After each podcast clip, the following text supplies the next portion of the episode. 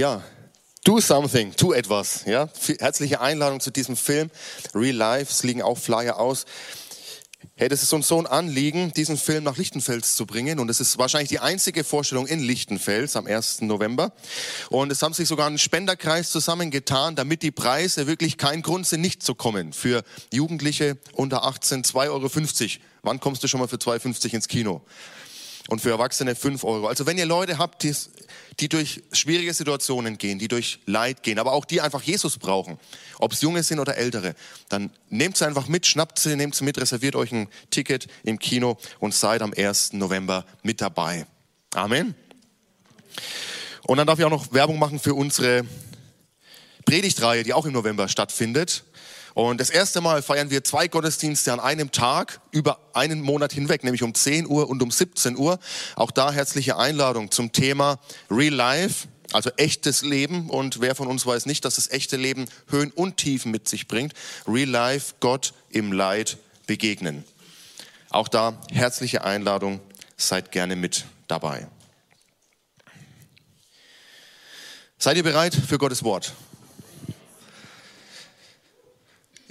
Dann lasst uns hineinstarten. Auch schön, wenn du dabei bist online.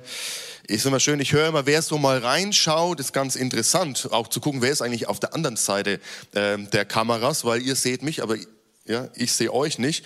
Und das sind Leute vor Ort. Wir haben schon gehört, manche, die nicht da sein können, weil sie krank sind, weil sie im Krankenhaus sein können. Und was für ein Segen, dass wir die Möglichkeit haben, trotzdem mit euch gemeinsam Gottesdienst zu feiern, dass ihr trotzdem mit dabei sein könnt. Und das möchte ich euch ermutigen. Auch wenn ihr nicht hier vor Ort im Raum sein könnt, seid ihr trotzdem Teil von uns. Und das ist schön, dass ihr mit dabei seid. Und dann gibt es Leute in Heiligenstadt und es gibt Leute in der Schweiz und so weiter, die mit dabei sind. Komm, lasst uns doch mal den Applaus geben, die fern, von fern und nah zuschalten.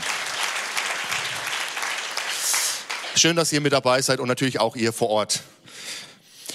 Wir haben in den letzten zwei, drei Wochen hat sich so ein Thema rausgebildet. Manchmal ist es ja so, man macht sich einen Plan, man nimmt sich eine Predigtserie vor, aber diesmal war es so, dass sich die irgendwie ergeben hat. Die Judith hat angefangen mit über Feiern und Freude zu sprechen und auch über Feste feiern. Ja, wir haben gehört gestern, die Frauen haben gestern auch ein Fest gefeiert und haben hoffentlich mit Freude, ja, das gefeiert. Es war richtig gut, habe ich gehört. Und ich bin äh, letzte Woche drauf eingegangen, ein bisschen auf das Laubhüttenfest, aber dann auch dieses Fest Simchat Torah, die Freude der Torah oder die Freude am Gesetz. Und ich möchte heute in diesem noch weitergehen. Ich möchte noch ein jüdisches Fest anschauen. Wenn wir schon gerade dabei sind, habe ich gedacht, komm, lass uns doch noch mal in dieser Spur etwas bleiben. Denn die jüdischen Feste, und das haben wir ja letzte Woche auch gesehen, die Feste, die die Juden im Laufe ihres Jahres feiern, haben oft einen Hintergrund eigentlich, der eher schwierig ist, der eigentlich von Leid und von schweren Zeiten geprägt ist. Aber aus dieser Erfahrung heraus haben sich Feste herausgebildet, wo sie sagen, hey, wir wollen Gott feiern, wir wollen Gott danken für das, was er unter uns und mit uns getan hat. Denk mal an die Wüstenwanderung, auch die Plagen in Ägypten, wo das Pessachfest daraus erstanden ist. Ja, Wüstenwanderung eben, das Laubhüttenfest. Und manche fragen sich ja, wie kann ich in diesen Tagen meine Solidarität mit Israel zeigen? Und da gibt es sicherlich viele verschiedene Möglichkeiten und viele verschiedene Wege.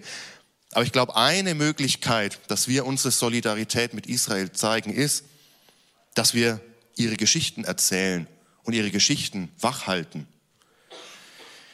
Dass wir uns daran erinnern, wie Gott in der Vergangenheit mit seinem Volk und an seinem Volk gehandelt hat. Dass wir also zurückschauen, um Zuversicht und Hoffnung zu gewinnen für heute und für die Zukunft. Manchmal müssen wir zurückschauen und vielleicht auch du in deinem Leben zurückschauen und dich erinnern, was Gott Gutes in deinem Leben getan hat, um jetzt in dieser Situation, wo du jetzt bist, wo du vielleicht durch schwere Zeiten gehst, Hoffnung und Zuversicht wieder zu gewinnen und zuversichtlich in die Zukunft gehen zu können. Wir haben vorhin schon diesen Vers gehört im Psalm 103, wo es heißt, lobe den Herrn meine Seele und was in mir ist, seinen heiligen Namen. Lobe den Herrn meine Seele und vergiss nicht, was er dir Gutes getan hat. Wie oft vergessen wir das Gute, was Gott in unserem Leben getan hat. Also ich habe da manchmal ein Kurzzeitgedächtnis. Ja. Lasst uns zurückschauen auf das Gute, was er in unserem Leben getan hat, aber auch was er im Leben von Israel getan hat, um jetzt daraus wieder neue Hoffnung, neue Kraft zu schöpfen. Denn derselbe Gott, der gestern bei dir war, ist derselbe Gott, der heute bei dir ist und es ist derselbe Gott, der morgen mit dir sein wird. Amen. Und so möchte ich gern mit uns beten und dann reinsteigen. Herr Jesus, wir danken dir für dein Wort. Wir danken dir, dass es uns Wahrheit und Richtschnur ist. Heiliger Geist, wir wollen dir Erlaubnis geben, in unser Leben hineinzusprechen. Herr, verändere uns. Auch für alle, die nicht hier vor Ort sein können, die aber zugeschaltet haben. Ich bitte dich, Herr, sprich auch, durch, sprich auch zu ihnen, Herr. Lass sie spüren und erleben, dass du ihnen nah bist. Dass du Immanuel, Gott mit uns bist. Amen. Ja, wenn es zur Predigt kommt, manchmal hat man so einen Vers, den man versucht durchzubringen. Manchmal hat man vielleicht ein paar mehr Verse, aber heute habe ich eine große Aufgabe. Ich will heute ein ganzes Buch der Bibel durchbekommen. Also schnallt euch an, macht euch bereit, denn wir schauen uns heute an, ähm, dieses Fest heißt Purim, Purim-Fest. Und dieses Purim-Fest wird gefeiert oder wurde 20, jetzt in diesem Jahr 2023 am 6. und 7. März gefeiert. Es findet immer im Frühjahr statt, also so Februar, März rum. Ja, die Feste verschieben sich da auch wie bei uns im jüdischen Kalender. Und dieses Purim-Fest, das ist eins der fröhlichsten und ausgelassensten Feste im jüdischen Kalender. Es gibt Festessen, es gibt Maskenbälle, man verkleidet sich, also ein bisschen vergleichbar sogar mit unserem Karneval. Es ist üblich, an diesem Festtag Lebensmittel an Freunde und Bedürftige zu verschenken. Und an diesem Festtag wird immer das Buch Esther aus dem Alten Testament einmal ganz durchgelesen. Und das versuchen wir heute auch. Also es ist nicht zu lesen, ich fasse es für euch zusammen. Aber einfach herauszunehmen und heraus, äh, für uns herauszugreifen, was, was steckt da drin? Was ist die Essenz in dem Ganzen? Was ist der Hintergrund dieses Festes? Und wir werden merken, auch dieses Fest und dieser Hintergrund hat wieder ganz viel zu tun mit dem, was wir aktuell leider in den Nachrichten sehen und mitbekommen müssen. Wenn wir das Buch Esther aufschlagen, im ersten Kapitel. Wer seine Bibel dabei hat. Buch Esther, erstes Kapitel, der erste und der zweite Vers. Da heißt es, zu der Zeit, als Xerxes König von Persien war. In eurer Bibel steht vielleicht Ahasverus für den König. Als Xerxes König von Persien war, gehörten zu seinem Reich 127 Provinzen. Sein Herrschaftsgebiet erstreckte sich von Indien bis nach Äthiopien. Er regierte von der Burg Susa aus. Uns wird also gleich gezeigt, wie so oft auch in biblischen Büchern, in wo befinden wir uns gerade, was ist der Ort, was ist die Zeit. Und anhand des Königs kann man einigermaßen einordnen, wo wir uns gerade befinden. Denn dieser Ahasveros, wie es in manchen Bibeln heißt, oder bei mir hier übersetzt Xerxes, ist dasselbe ja, selbe Person, nur mit zwei unterschiedlichen Namen. Dieser Xerxes, der erste, er, er regierte 485 vor Christus bis 465 vor Christus, also ungefähr 20, 21 Jahre lang.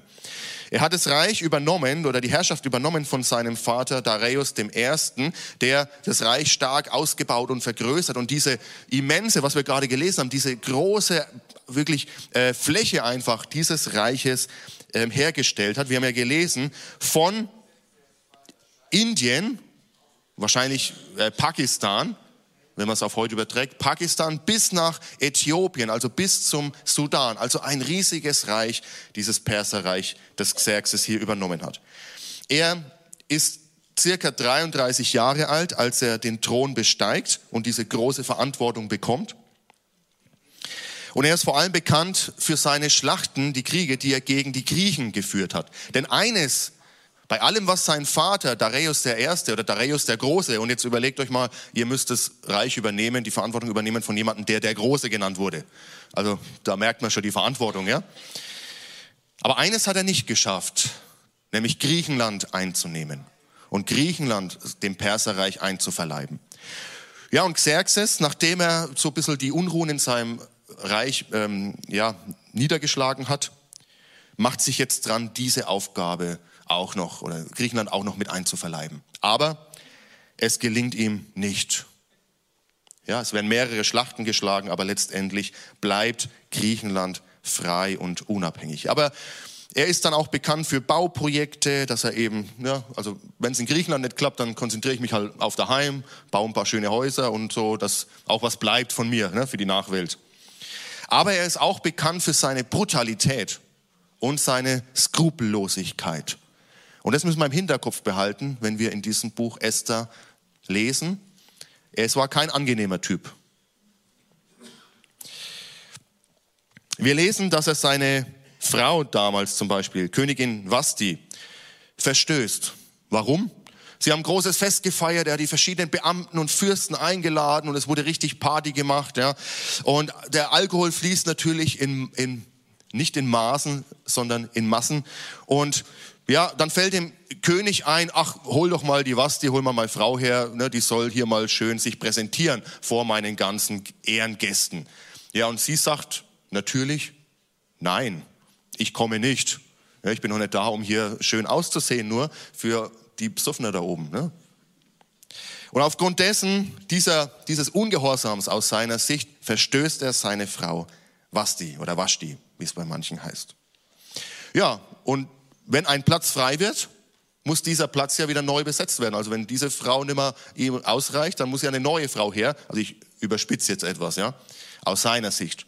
Also wird auf die Suche gegangen, eine neue Königin muss her für diesen König Xerxes, den ersten. Eine neue Königin wird gesucht. Lass Bachelor beginnen, ja? Also kennt jemand Bachelor? Schaut jemand Bachelor?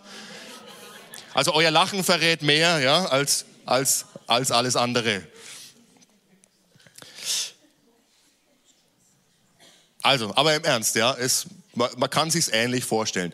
Ja, sein Reich wird abgesucht nach den schönsten und besten Frauen. Sie sollen kommen, sollen sich schick machen. Ein Jahr lang werden sie vorbereitet, um ihm präsentiert zu werden. Und dann darf er sich eine aussuchen aus diesen Frauen. Und da betreten zwei Personen die Bühne des Geschehens, nämlich Mordechai und Esther.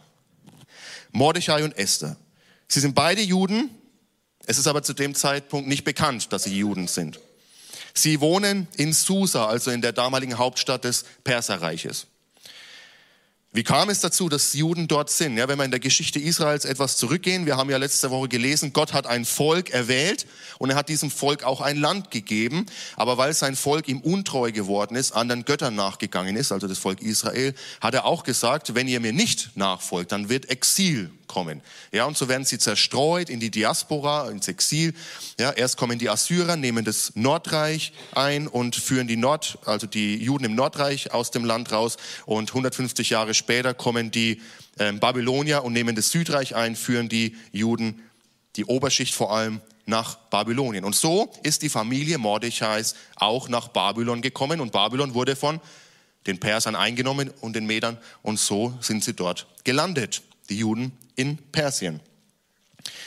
Mordechai und Esther, sie sind verwandt. Esther ist die Cousine von Mordechai, aber sie ist vollweise. Ihre Eltern sind gestorben. Und so nimmt sich Mordechai seiner Cousine an als Pflegevater. Er arbeitet am königlichen Hof und sie versuchen erst noch geheim zu halten, dass sie Juden sind. Es gelingt auch ganz gut, weil ihre Namen nicht jüdisch sind, sondern ihre Namen sind schon persisch und durch die, einfach durch die, durch die Kultur dort geprägt. Hm. Das ist für mich schon die erste Anknüpfung an heute.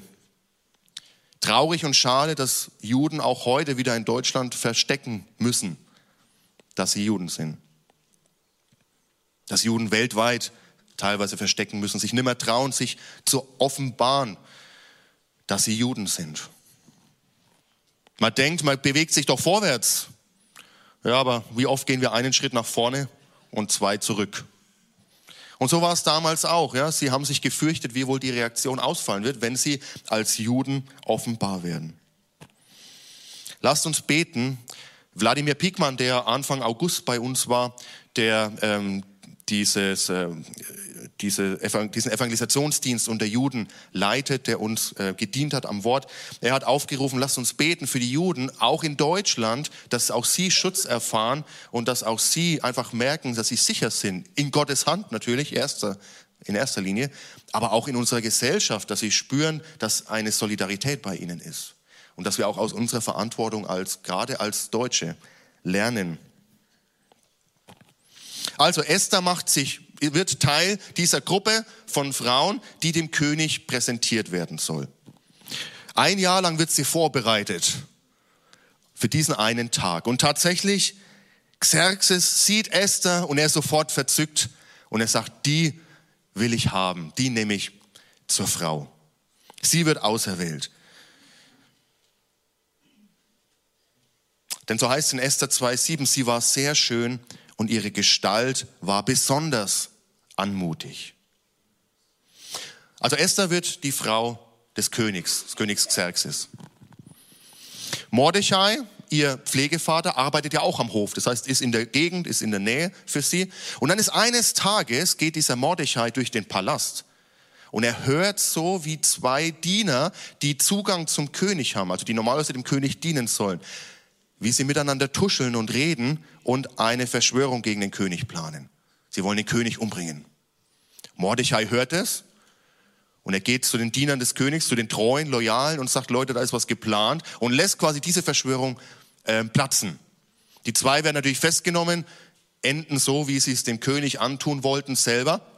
Und diese Tat Mordechais, diese Rettungstat, die wird in den Chroniken und in den Annalen der Bücher aufgeschrieben. Das ist wichtig, müssen wir uns merken, wenn wir gleich nochmal drauf zu sprechen kommen. So, jetzt betrifft noch eine Person die Bühne. Drei haben wir ja schon. Die erste war Xerxes, ja, der König, Xerxes der Erste. Die zweite Person war Mordechai. Und die dritte Person Esther. Jetzt betritt noch eine Person die Bühne, die wichtig ist für dieses Buch, nämlich Haman. Und wenn in Israel dieses Purimfest gefeiert wird, immer wenn das Buch Esther äh, durchgelesen wird und der Name Haman fällt, dann wird ein ganz großer Lärm gemacht. Also entweder schreien sie oder sie haben so Rasseln und machen ganz laut Lärm, damit man den Namen Haman nicht hört. Ich bitte euch, das jetzt heute nicht zu tun, jetzt nicht. Ja? Ich sage euch dann, wenn ihr es dürft, aber jetzt erstmal noch nicht, hört mir erstmal zu. Also dieser Haman betritt die Bühne.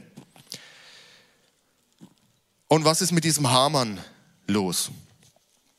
Lesen wir mal in Esther Kapitel 3, die Verse 1 bis 2. Da heißt es, nach diesen Geschichten erhob der König Ahasverus oder Xerxes den Haman, den Sohn Hamedatas, den Agagiter, und machte ihn groß und setzte seinen Stuhl über alle Fürsten, die bei ihm waren.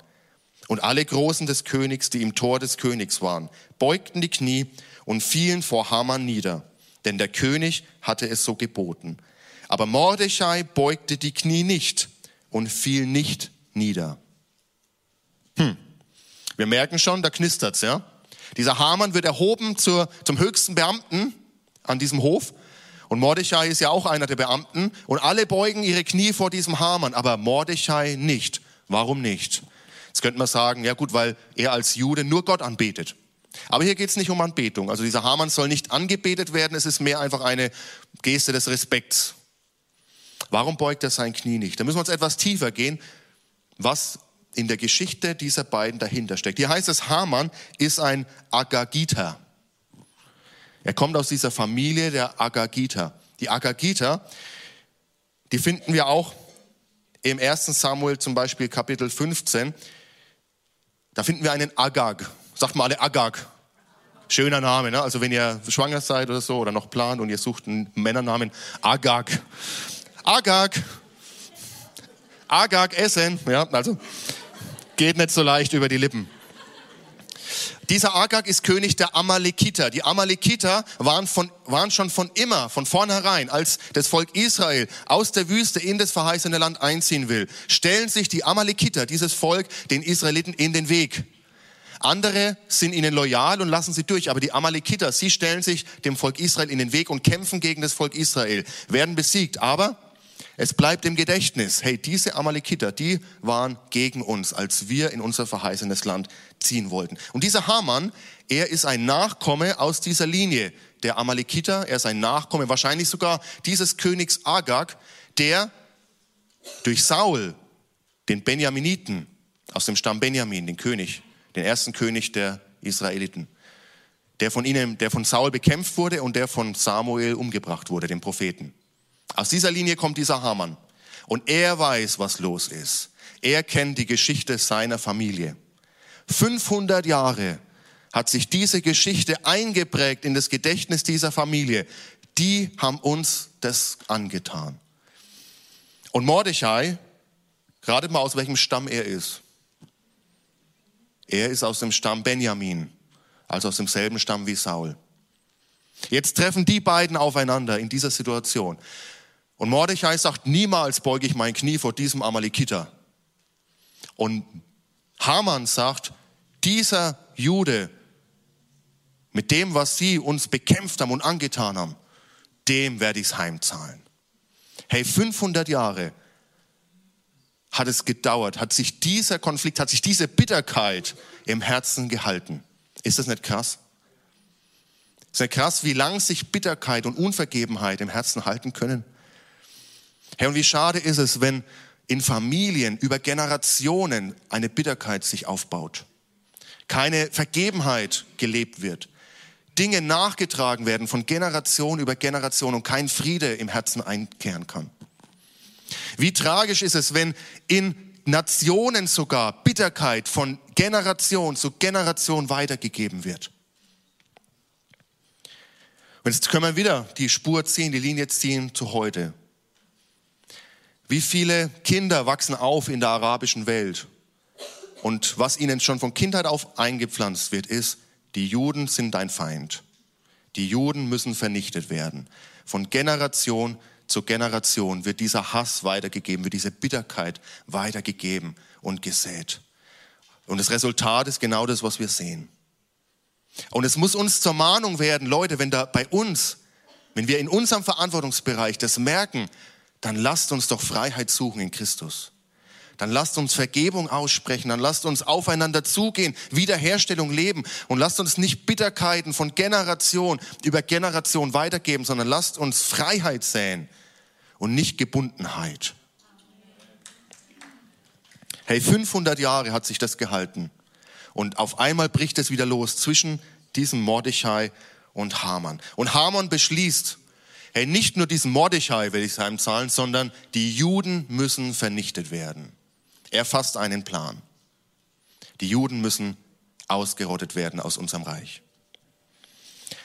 Ich bin letzte Woche schon mal ein bisschen drauf eingegangen. Antisemitismus, Anti-Juden oder Judenfeindlichkeit. Das ist nicht rational nur erklärbar, sondern es hat eine geistliche Dimension. Der Hass gegenüber dem Volk Israel, habe ich gesagt, ist letztlich ein Hass seinem Gott gegenüber, unserem Gott. Und Johannes Hartl, er sagt, das ist eine geistliche, es ist eine satanische, es ist eine dämonische ähm, Komponente mit drin. Und deshalb ist es auch heute noch so ein Problem. Aber deshalb dürfen wir es auch nicht nur mit natürlichen Mitteln bekämpfen, sondern, sondern geistliche Dinge müssen wir mit geistlichen Dingen bekämpfen. Lass uns ins Gebet gehen. Lass uns diese Dinge brechen im Namen Jesu. Ja, und Hamann, was tut er? Er fasst einen Plan. Die Juden müssen vernichtet werden, für immer ausgerottet werden aus diesem Land, aus, dieser, aus diesem Reich. Niemand soll sich mehr an sie erinnern. Und so zieht er ein Los. Er fragt sich nämlich, wann soll ich das tun? Wann soll ich diesen Plan umsetzen? Und er zieht ein Los. Und dieses Los oder der Begriff für Los heißt pur oder im Plural Purim, Lose. Und daher kommt der Begriff Purim-Fest weil Haman ein Los zieht und dieses Los zeigt ihm, in elf Monaten sollst du deinen Plan umsetzen. Aber jetzt hat er noch ein Problem. Also er alleine kann ja den Plan nicht umsetzen, sondern der König muss ja dem zustimmen, wenn es um solche großen Dinge geht. Also geht er zum König, er bequatscht ihn und am Ende tatsächlich sagt der König, ja, mach du, setz deinen Plan um, in elf Monaten ist es soweit. Und so heißt der Erlass, der erlassen wird. Esther 3, Vers 13. An einem einzigen Tag, am 13. Tag des 12. Monats, also elf Monate später, des Monats Adar sollen alle Juden getötet werden. Junge und Alte, Kinder und Frauen, niemand darf überleben. Ihr Besitz ist zu beschlagnahmen. Der Erlass sollte von Eilboten in alle Provinzen des Reiches gebracht werden. Und es passiert auch. Dieser Erlass geht an alle Provinzen, 127 Provinzen des ganzen Reiches. Jeder weiß Bescheid. In elf Monaten wird das und das passieren. Und natürlich kriegen auch die Juden das mit. Und sie beginnen sich zu fürchten, klar. Wie würdest du dich fühlen, wenn sich das ganze Land gegen dich verschworen hat und dich auslöschen will und sie beginnen zu beten und zu fasten und zu ringen vor Gott, dass er sie beschützt und dass er eingreift. Und Mordechai, er sieht die Chance, denn wer hat Zugang zum König? Esther. Esther, sie ist doch die Königin. Sie ist doch ihm am nächsten. Wenn jemand eingreifen oder Einfluss nehmen kann auf den König, doch dann sicher diese Esther. Und dann kommen diese bekannten Worte, die, glaube ich, die meisten von uns aus dem Esther-Buch kennen. Esther Kapitel 4, Vers 14. Da sagt Mordechai zu Esther eindringlich, wenn du jetzt nichts unternimmst, dann wird von anderswoher Hilfe für die Juden kommen. Also ja, Gott wird eingreifen, ganz sicher. Aber du und deine Familie, ihr werdet umkommen, weil es wird dauern. Vielleicht bist du gerade deshalb Königin geworden, um die Juden aus dieser Bedrohung zu retten. In der Elberfelder Übersetzung heißt es, und wer erkennt, ob du nicht gerade für einen Zeitpunkt wie diesen zur Königswürde gelangt bist. Hey, einen Zeitpunkt wie diesen. Gott hat es vorhergesehen. Für diese Zeit hat er dich in eine Position gebracht, Esther, in der du Einfluss nehmen kannst, sagt Mordechai. Nutzt es doch. Hey, ein Zeitpunkt wie dieser gibt es auch in unserem Leben. Zeitpunkte wie diese. Unser Leben ist kein Zufall. Ich sage mal, es ist uns zugefallen, aber es ist kein Zufall. Gott hat eine Bestimmung, einen Sinn für dich und für dein Leben. Und so lass uns das doch mal übertragen. Und wer erkennt, ob du nicht gerade für einen Zeitpunkt wie diesen zur Mitarbeiterin oder zum Mitarbeiter in genau diesem Unternehmen geworden bist? Hey, vielleicht hat Gott einen Auftrag für dich, genau auf deine Chefs, auf deine Kollegen einzuwirken, das richtige Wort zur rechten Zeit zu sprechen. Und wer erkennt, ob du nicht gerade für einen Zeitpunkt wie diesen in diese oder jene Position und Situation gekommen bist? Lasst uns offene Augen haben und offene Ohren haben, wo Gott uns hingestellt hat und was er dort durch uns wirken und bewirken möchte für einen Zeitpunkt wie diesen. Hey, wir wollen offen sein, die Zeitpunkte Gottes oder diese Esther-Momente zu erkennen. Und jetzt ist natürlich die spannende Frage, kann Esther ihr Volk retten? Sie sagt nämlich, niemand darf unaufgefordert, nicht uneingeladen vor den König kommen, denn er kann dann Daumen hoch oder runter machen, also entweder ja, du kannst kommen oder Todesurteil. Das heißt, für Esther geht es in dem Moment um Leben oder Tod. Aber sie entscheidet sich für das Volk Israel, für ihre Brüder und Schwestern einzutreten. Sie geht vor den König, sie lässt es drauf ankommen und er ruft sie zu sich. Und tatsächlich, ich fasse es mal kurz zusammen, tatsächlich schafft sie es, den König zu überzeugen, das Volk Israel doch noch zu retten, ein anderes Dekret aufzulegen. Sie schafft es sogar, dass Haman, der vorhatte, diesen Mordechai und die ganzen Juden auszulöschen, dass er stattdessen ausgelöscht wird und dass ihm nicht mehr gedacht wird. Sie erkennt, dieser Zeitpunkt ist genau jetzt. Und sie nimmt diesen Zeitpunkt an. Und durch sie kann Gott etwas bewirken. Hey, was will Gott durch dich heute tun? Jetzt ist es heute vielleicht leicht, weil wir sind gerade in Gemeinde und in Gemeinde ist es leicht, fromm zu sein. In Gemeinde ist es leicht, auf Gott zu hören. Ich dachte schon vorhin, als der Konrad gebetet hat und wir im Gebet waren, auf einmal kam die Stimme. Ich dachte, der Herr will zu uns sprechen. Aber es war, es war ja das Video. Also lasst uns, lasst uns hören, was Gott zu uns sagt.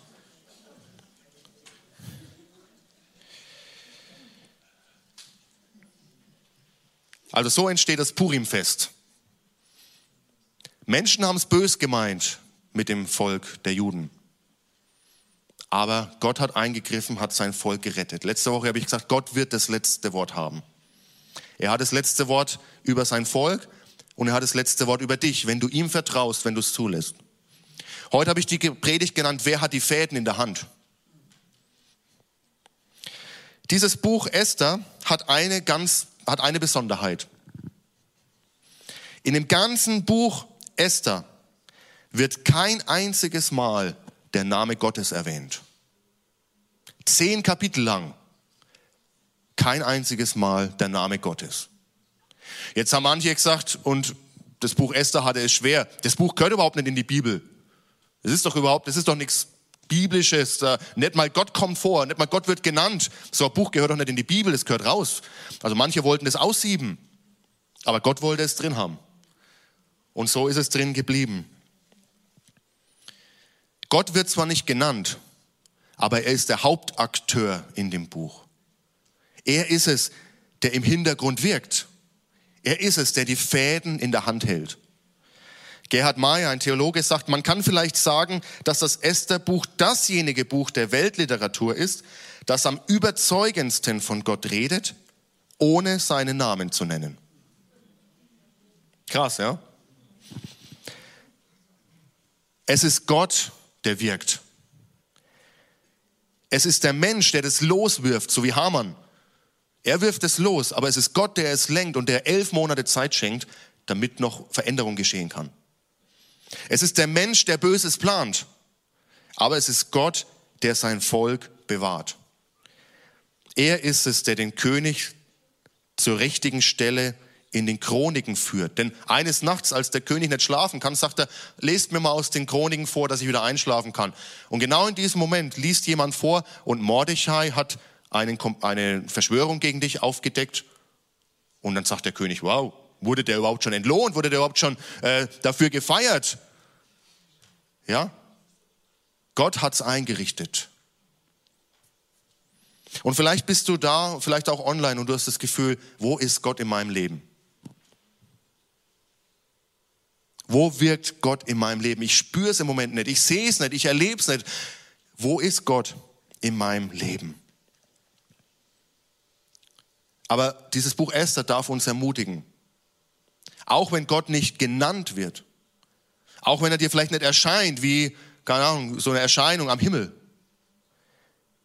Aber das heißt nicht, dass er nicht bei dir am Wirken ist.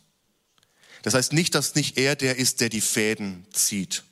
Und wie oft habe ich Zeugnisse gehört von Menschen, die zurückgeschaut haben in Zeiten, wo sie noch gar nicht mit Gott unterwegs waren, auch noch gar nicht Gott gekannt haben und sagen, jetzt wo ich zurückschaue, merke ich, wow, Gott war schon die ganze Zeit dabei. Hey, wenn ich an diese Situation denke, das war nicht normal.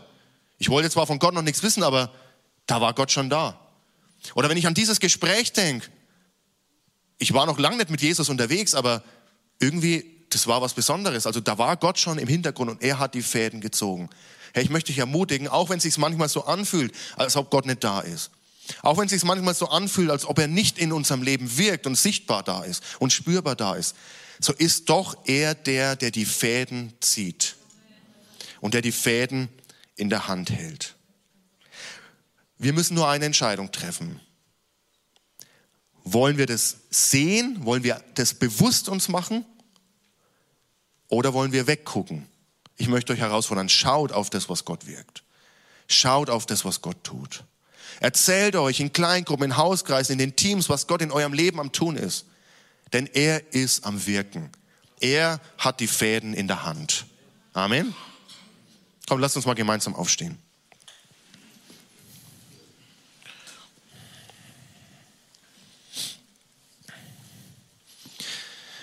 Lasst uns beten, lasst uns vor Gott kommen, lasst uns das einfach vor ihm bewegen, was uns jetzt angesprochen hat und bewegt hat.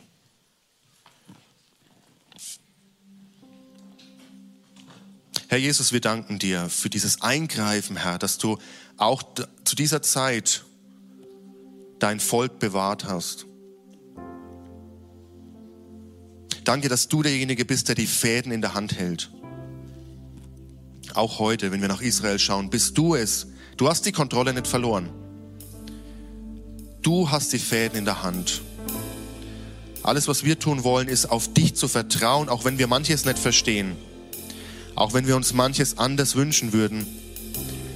Herr, wir wollen bewusst darauf schauen, dass du es bist, der die Fäden in der Hand hält. Und nicht nur in Israel, sondern auch in unserem Leben bist du da. Und ich bitte dich, Herr, ermutige jeden, der heute hier ist oder der online zugeschaltet hat und der das Gefühl hat, du bist so ewig weit weg, so weit weg von ihnen, die im Moment nicht sehen können, was du tust und die einfach auf dein Eingreifen warten, Herr. Herr, sprich ihnen Mut zu. Heiliger Geist, diene ihnen und zeig ihnen, dass auch in ihrem Leben du derjenige bist, der die Fäden in der Hand hält Danke, Jesus, du bist gut. Du bist gut. Komm, lasst uns ihn nochmal preisen, lasst uns ihm die Ehre geben.